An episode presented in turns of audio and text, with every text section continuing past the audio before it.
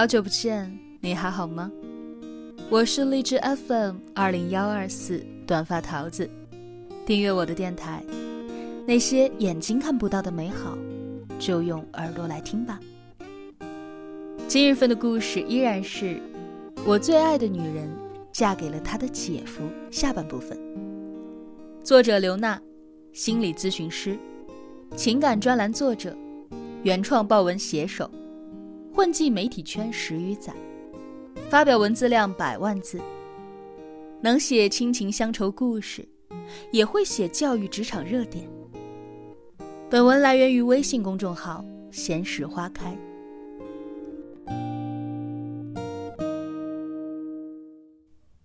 直到后来，我考上了浙大。谢师宴上，高三的班主任对我说：“孙芳芳。”你小子能有今天，你可真得谢谢你小姨。你知道不？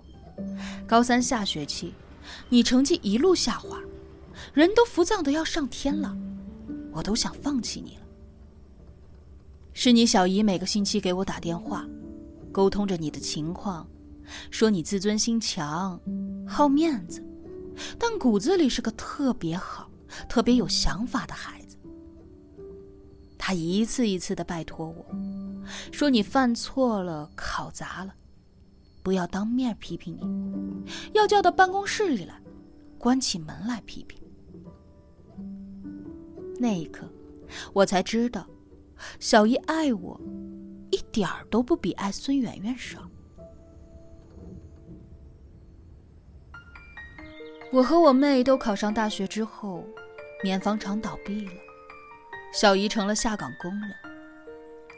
那个时候，我爸和公司的两个哥们儿也从集团辞职，出来开了公司，把以前的一些关系盘活，接一些市政工程和高速修路的活，赚了不少钱。我们家也从原来大几千人的老家属大院里搬了出来，换了一套楼中楼。一辈子都不怎么会说情话的我爸。在他和我小姨结婚十五周年的时候，还给我小姨买了辆车。我知道，这些年你全是为了俩孩子活着，为你姐活，为这个家活。当着我们的面我爸对小姨说了有史以来最深情的话：“你对我们的好，我们都记得。从今儿后。”你也不要上班了，就在家里歇着。灯光下，我小姨看着我爸哭了，哭着哭着，他又笑了。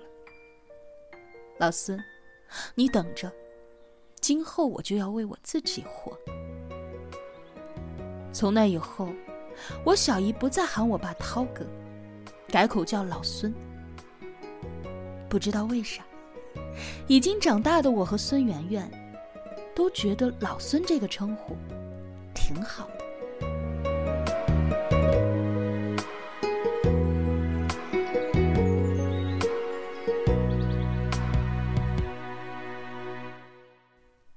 闲不住的小姨，在我爸的资助之下，和棉纺厂下岗的两个姐妹一起，在纺织站盘下了一个最大的门面，做起家纺生意。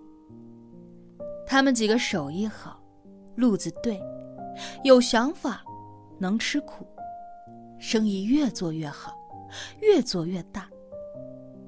后来，市区高档宾馆、酒店的床上用品和窗帘布艺，都是从小姨他们店订购的。再后来，小姨和老姐妹招聘年轻人入伙，借助互联网的东风，玩起了线上线下。在老城里开了三家分店。我和孙媛媛万万没有想到，不慌不忙的纺织工出身的小姨，干起事业来也有着这么大的定力和能量。和小姨蒸蒸日上的事业不同，我爸和人合伙开了建筑公司，后来连连受到重创。一开始，是因为他们关系近的有一个大领导，被纪委给查了。他们也受了牵连，公司被翻了个底儿朝天，一度差点倒闭。好不容易活了过来，接的一个工程又出了问题，三百多万的尾款打了水漂，外包的那些个小包工头天天来家里要账，扬言不给钱就要杀人放火。这一次，我爸真的是一夜之间白了头。最后还是我小姨，拿出了家里的钱，把我爸的这部分窟窿给堵上，让我爸金盆洗手，从公司出来，给他手电送货。你小姨呀，是咱们家的福星，我欠她的，这一辈子呀是还不完了。我爸出事之后，我和我妹回家看他，快六十岁的老头了。喝高之后，说着说着竟然掉了眼泪。餐厅里，小姨端出我和我妹最爱吃的红烧肉，一口打断我爸的话：“老孙，什么欠不欠的呀？我们这个家，缺了谁，都不叫家。别在孩子面前说傻话了。”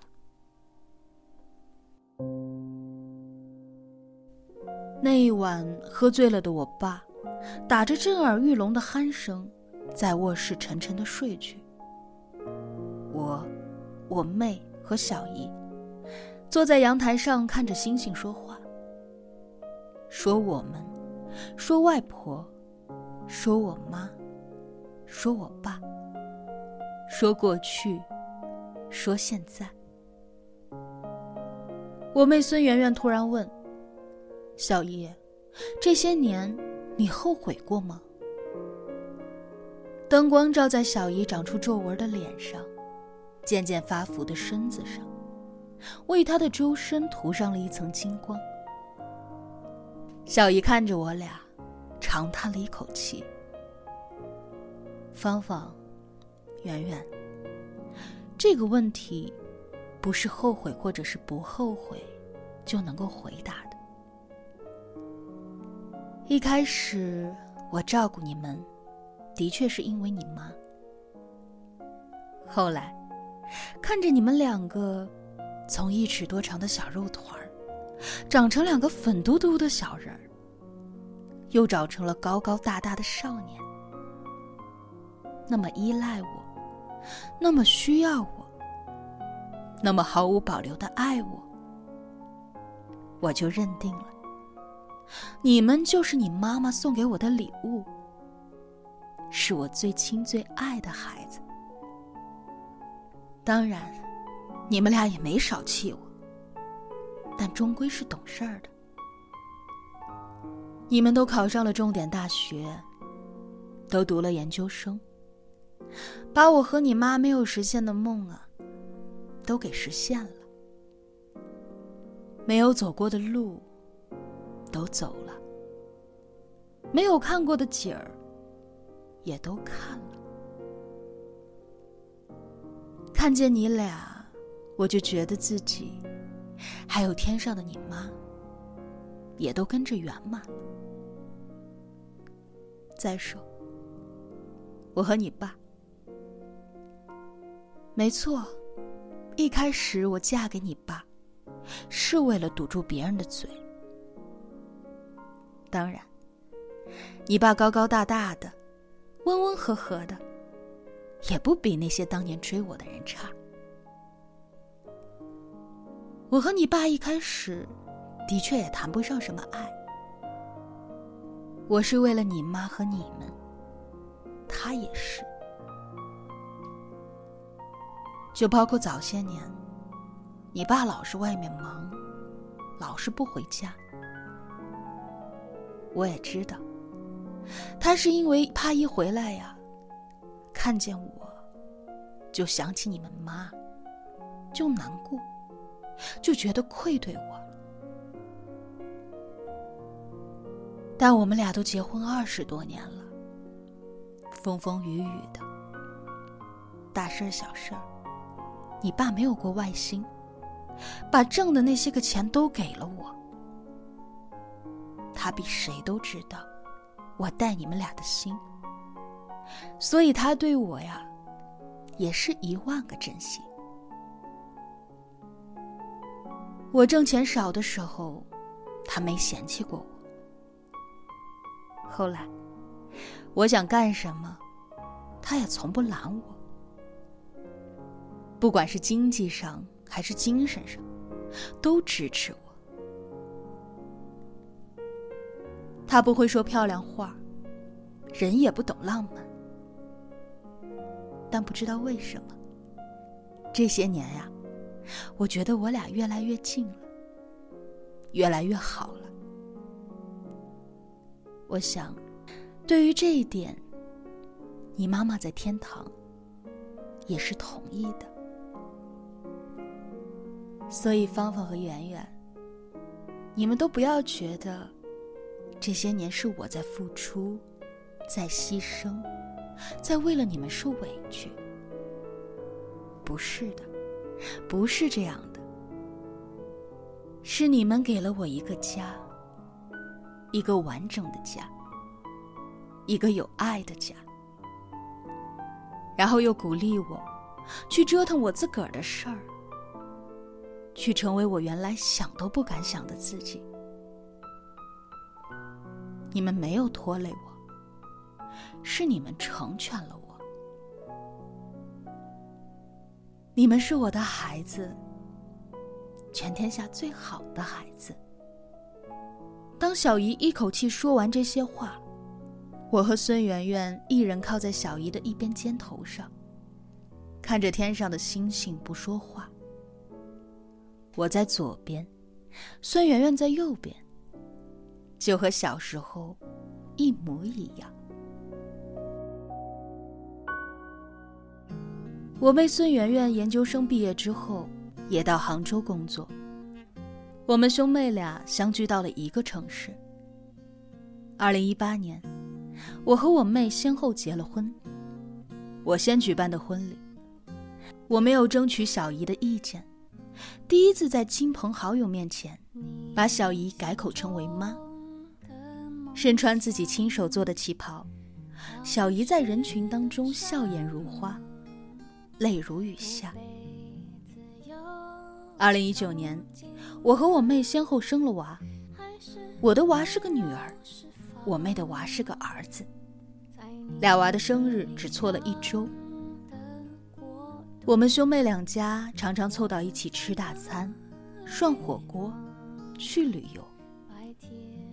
虽然我们各自的家庭和工作也有着这样那样的困境，但我们遇到问题时，都会像妈小时候教我们的那样，站在对方的立场上想一想，倾听对方的心声，然后发自肺腑地说出那句话：“原来你是这样想的。”我们节假日也会回去看爸妈。逐渐老去的爸爸，越来越依赖美丽豁达的妈妈。一辈子没有说过什么情话的老头，有一天竟然当着儿孙们的面儿，公开表达：“我现在呀，一天也离不开你妈。”听罢，我和孙媛媛相视一笑：“老头，你撒狗粮了。”老头悻悻地站起来，瞪了我俩一眼，不和你们废话，我陪你妈包饺子去了。这就是我们的爸妈，我们的家。这个家是由每一个人撑着，才有的今天。哪一个走掉都不完整，都得塌。我知道，和我有着截然不同遭遇的你们。也有着这样一个家，好好爱爸妈，好好爱家，好好的活下去啊！什么？原来你们也是这样想的？轻轻放开你的手，漫漫长路继续走。是自己的家想到这里怎么我又哭了呢？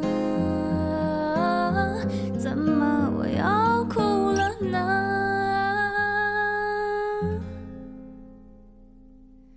哪里才是